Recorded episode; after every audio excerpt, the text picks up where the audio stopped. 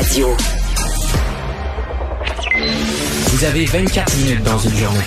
Tout savoir en 24 minutes. Pour s'informer et comprendre en 24 minutes, ici Mario Dumont, en compagnie de Vincent Dessureau, des studios de Cube Radio, la station d'affaires publique de Québecor. Voici Tout savoir en 24 minutes. Tout savoir en 24 minutes.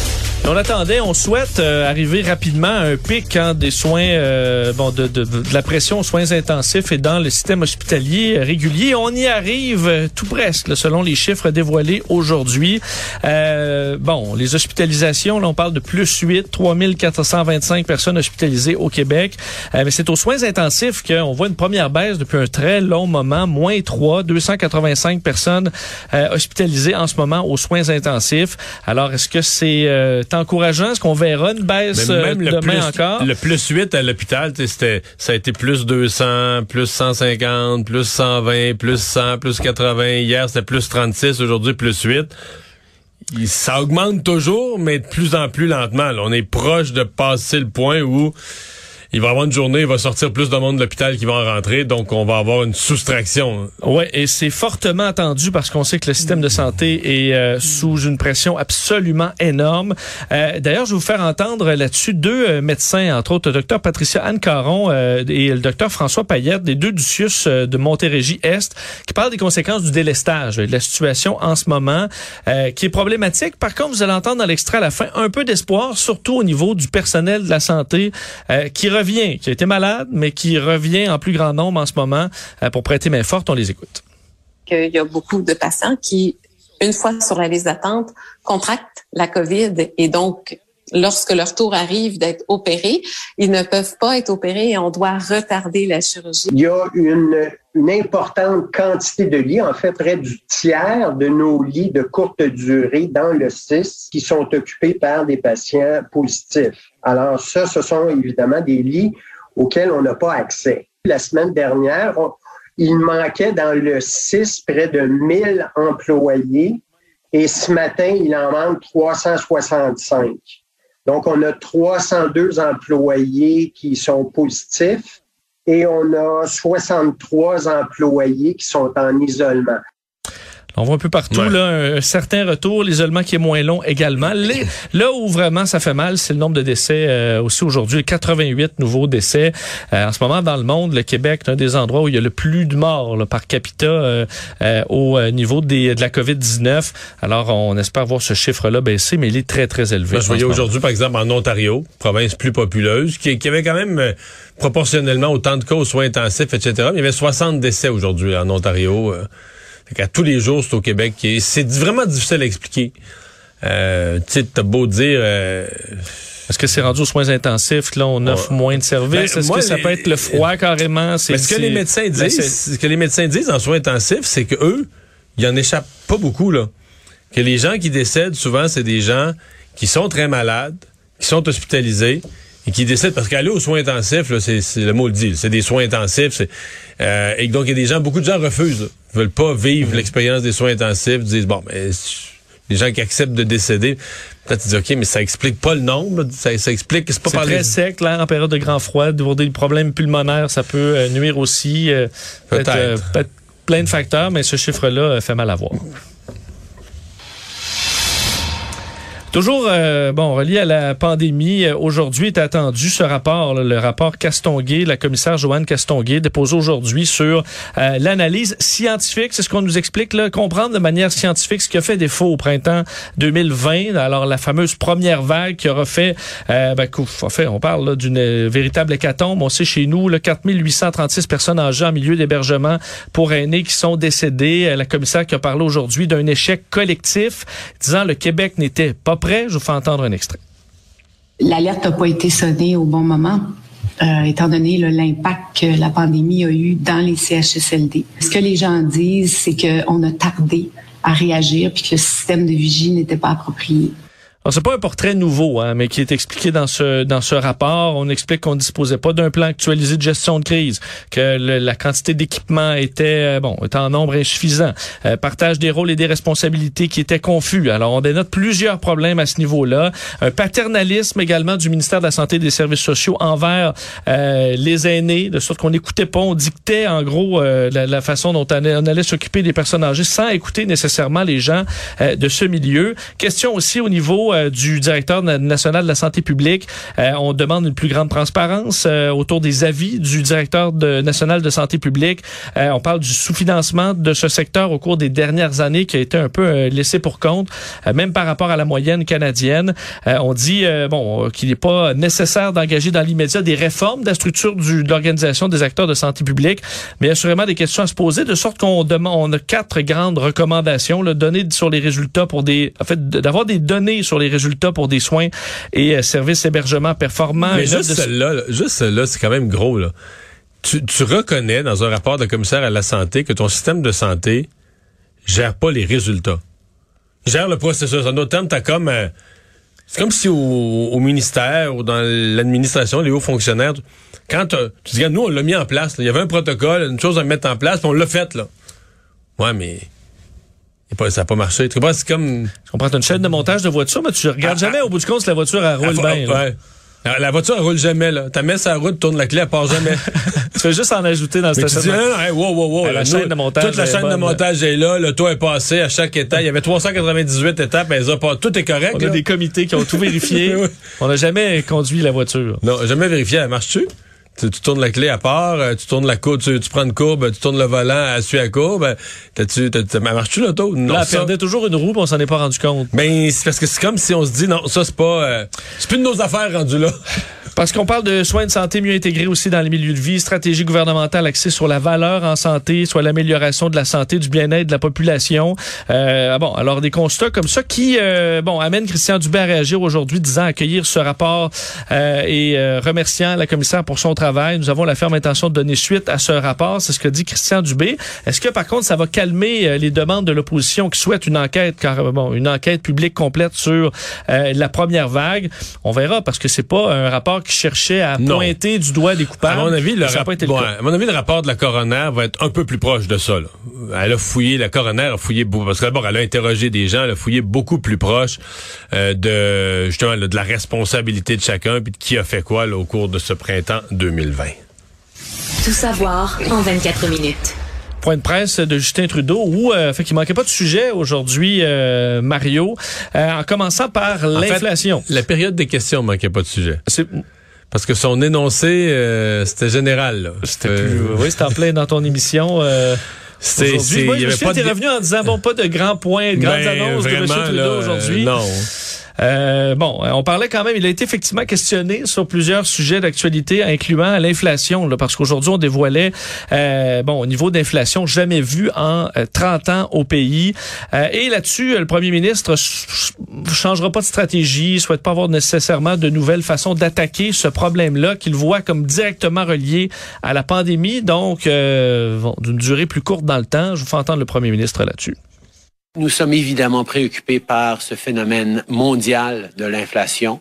Euh, c'est causé par cette euh, pandémie globale, mais aussi par euh, des, des problèmes dans les chaînes d'approvisionnement. Aujourd'hui, il doit annoncer un plan pour renverser l'augmentation dans le coût de vie que son gouvernement a causé auprès des Canadiens. Ce n'est pas assez de blâmer les autres pays. Euh, c'était Pierre Poilièvre, critique euh, donc de l'opposition là-dessus sur euh, le fait parce que Justin Trudeau dit bon lui souhaitait là que l'aide au logement, les programmes d'aide d'urgence en pandémie ou l'accès aux services de garde abordables viennent apaiser la, la, la, bon le, le, coût de l'inflation pour les Canadiens. Il faut croire que tout le monde n'est pas d'accord. Non, mais je veux dire la, première conséquence de l'inflation pour les Canadiens, il y a une conséquence bien concrète là, c'est l'achat de tes biens et de tes services coûte plus cher, tu le sens dans ton portefeuille. Mais l'autre conséquence concrète, elle viendra pas par une décision du gouvernement, elle va venir par des décisions de la Banque du Canada.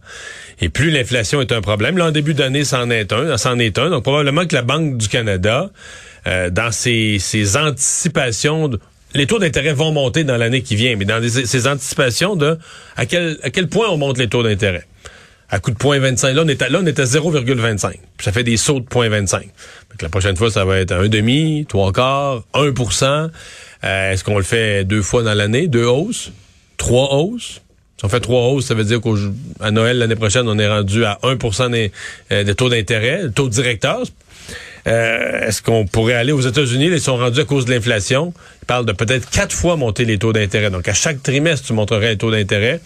Euh, donc, ça, c'est la conséquence pour la population. La vie coûte plus cher et euh, les taux d'intérêt pourraient augmenter davantage, qui est une autre augmentation du coût de la vie parce que bien des gens payent des intérêts, soit sur des cartes de crédit ou que ce soit sur des hypothèques. Mais M. Trudeau se dissocie, c'est-à-dire qu'il associe l'inflation uniquement à des causes extérieures. Ouais. c'est comme ça partout dans le monde, entre autres. Ben, oui, mais parce que c'est beaucoup ça dans les pays où les gouvernements ont dépensé exagérément. Et c'est le cas du Canada, où le gouvernement a dépensé tellement qu'à un point, il a imprimé de l'argent et a créé artificiellement, tu, tu, tu, crées, tu fais apparaître artificiellement de l'argent ben il y a une partie de cet argent artificiel là qui devient non pas c'est pas de la vraie nouvelle richesse dans le pays là ça se perd juste en hausse de prix sur les biens et les services, les marchandises que tu as déjà.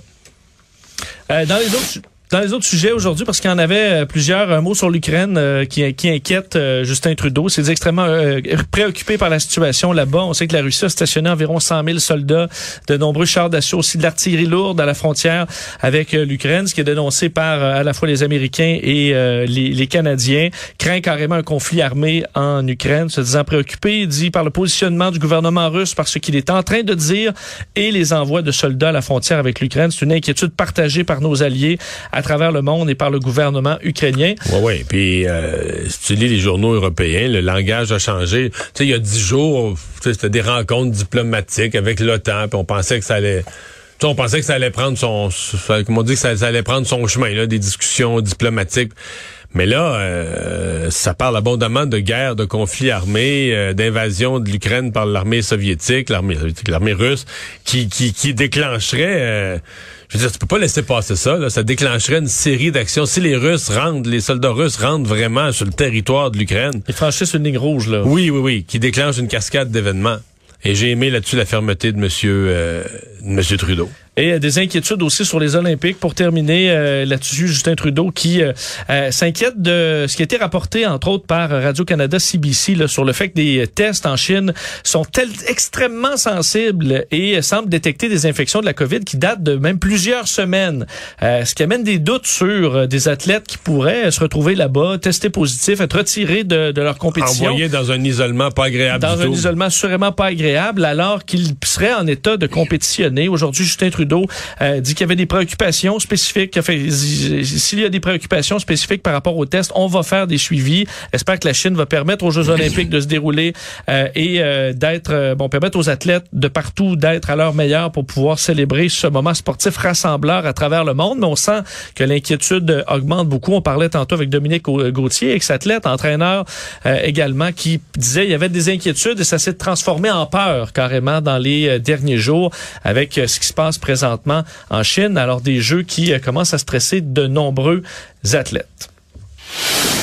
Toujours dans le monde du sport, euh, c'était très attendu euh, de voir euh, finalement et de pouvoir rencontrer Ken Hughes, le nouveau directeur général du Canadien. On a appris plus tôt cette semaine qu'il allait remplacer Marc Bergevin à ce titre et c'est un homme peu connu des fans du, du Canadien. Alors, il a été dévoilé officiellement en point de presse aujourd'hui sur la glace du Centre Bell. On avait descendu d'ailleurs la, la, la, la, structure centrale, le, le, le comment on l'appelle? Le tableau. Le tableau, le tableau indicateur central, pardonnez-moi, au centre donc euh, pour faire un petit fond à cette euh, à cette conférence de presse où euh, le propriétaire Jeff Molson, vice-président Jeff Gorton était présent et au centre ben, le nouveau DG du Canadien Kent Hughes qui a parlé rapidement là, mais on voulait voir son niveau de français entre autres, ça intéressait plusieurs personnes. Ben, je vous laisse entendre où il parle de l'importance pour lui qu'avait le Canadien et à quel point c'est un honneur de prendre ce poste. Pour un gars d'ici, être le directeur de général des Canadiens est une occasion d'une vie. Mon parcours d'agent m'a emmené partout dans le monde hockey et Montréal demeure pour moi la plus grande ville d'hockey. La passion des partisans ici est sans pareil. Et plus loin, je pense en réponse à des questions, il y a carrément, on lui a demandé ce qu'il avait hésité, parce que c'était pas un gars qui était sur le chômage, là. Il y avait, euh, je sais pas comment il devait gagner en revenu, Vincent. on disait qu'il y avait 290 millions de valeur. En contrat, De contrat. Chez Quartex. Mais non, mais je veux dire, il doit, écoute, un agent, là, mettons, dans le monde artistique, qui se prennent des bons pourcentages, mais mettons, mettons 1% Mettons qu'à lui, dans sa poche, il revient, mettons 1 oui, là, ça fait 3, deux, presque 3 millions. C'est 3 millions par année. Là.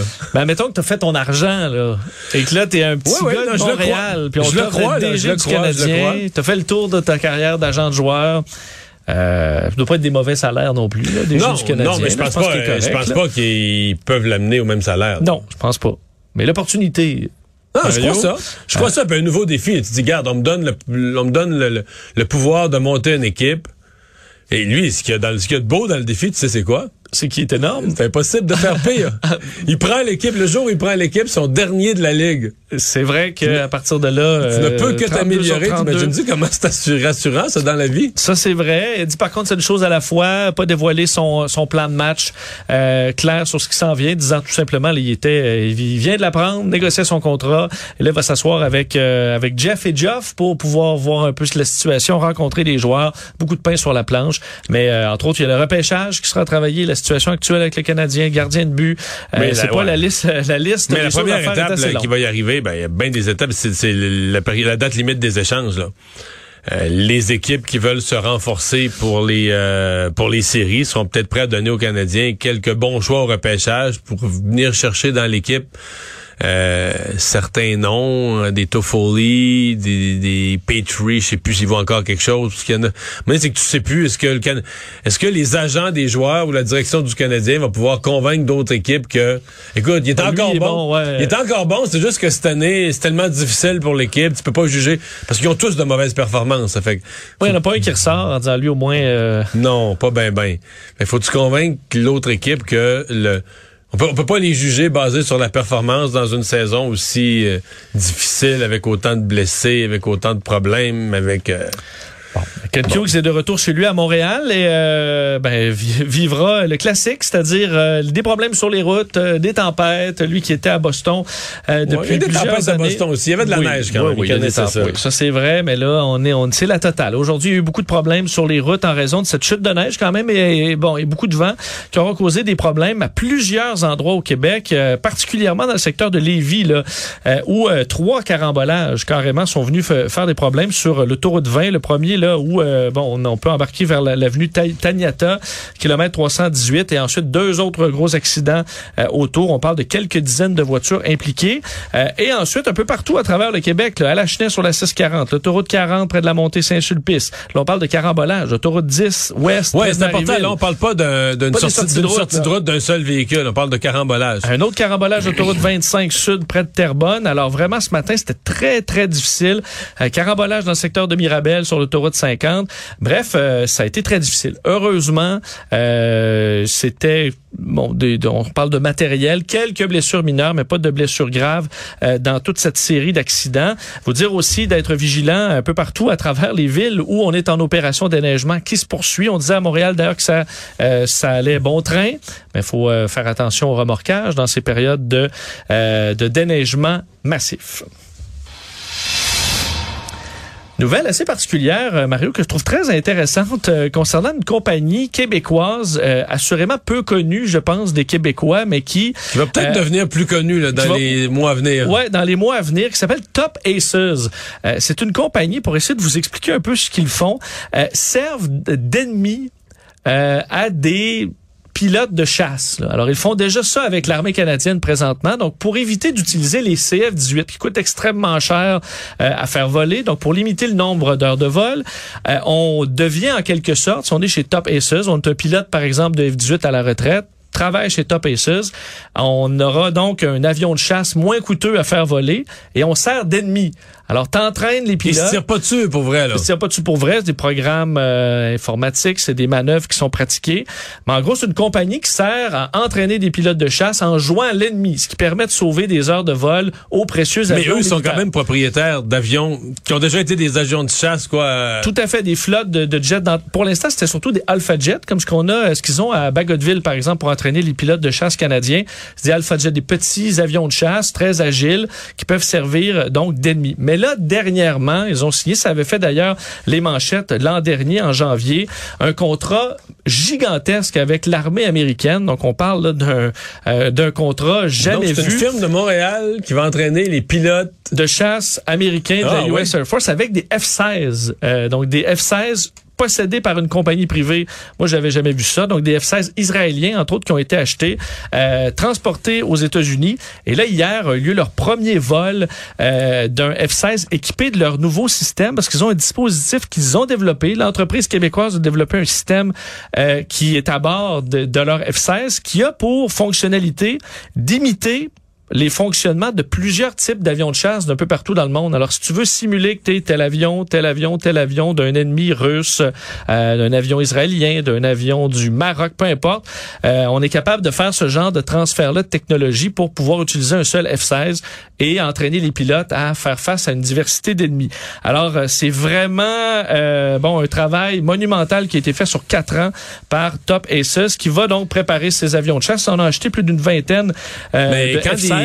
Quand mettons, l'armée américaine cherche une compagnie pour entraîner ses pilotes, là, tu dois pas avoir beaucoup d'appels d'offres. Euh, moi, t'es le seul, t'es le seul soumissionnaire. T'es, ils doivent être les seuls qui ont cet équipement-là, qui ont cette Quelques compétence-là. compagnies qui en font un peu, je pense, mais c'est le, ça devient le, le, le fleuron, euh, bon, le, le, le plus gros dans cette, euh, disons, dans cette, ce marché de niche un peu, mais euh, qui se gère à coups de milliards. Là, on s'entend là, les budgets Oui, je comprends en que ça te, prend des gros revenus, ça te prend des gros revenus de tes contrats parce qu'acheter des avions de chasse, c'est pas, c'est pas bon marché. Là. Alors, on peut s'attendre à voir euh, cette, euh, cette compagnie québécoise grandir parce qu'ils peuvent avoir des clients un peu partout dans le monde et là, font une percée très importante aux États-Unis.